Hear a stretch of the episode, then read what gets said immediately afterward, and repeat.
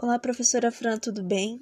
É, eu vim apresentar uma pesquisa sobre o gênero literário romance.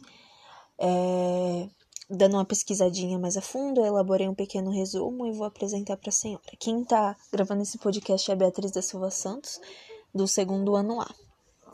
Bom, o romance é um tipo de obra, né, ou uma invenção do tipo ficcional, é, que vem do imaginário do autor como algo um pouco mais fantasioso, é, daquilo que a gente estudou, a fantástica, a fantasia, enfim.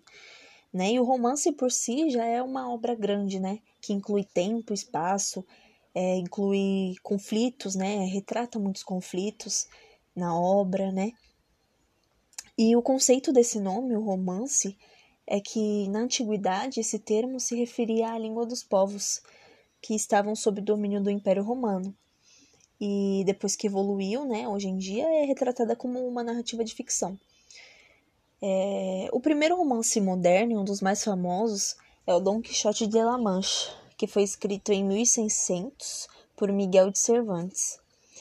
Né? E logo depois, no século XVIII, o gênero romance se tornou um gênero que trata sobre as pessoas, é, o indivíduo e a sua relação com a sociedade e aborda temas como a alma humana, enfim. Existem vários tipos de romance, por exemplo, o romance de ficção científica, né, que o nome já diz por si só do que se trata.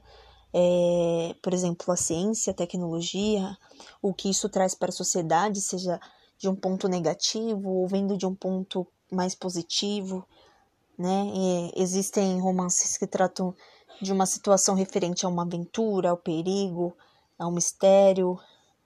O romance romântico, né, que além de poder ser é, um, um, tema tratado ali entre o amor entre duas pessoas, traz também o idealismo, né, o heroísmo, enfim.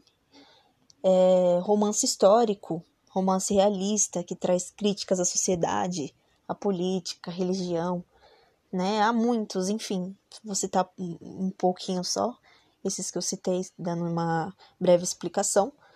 E também há as obras, né? É, romances brasileiros, entre eles é, a obra de Machado de Assis, né? É, não sei falar esse nome direito, mas eu vou chutar aqui. É Memórias Póstumas de Brás Cubas, do autor Machado de Assis. Macunaíma, de Mário de Andrade, Vidas Secas de Graciliano Ramos, entre outras, seja essas, né, brasileiras e outras, enfim. Esse é o resuminho que eu elaborei sobre o conto romântico, então qualquer observação, qualquer erro, qualquer coisinha, eu vou ficar de olho aqui no, nos comentários particulares.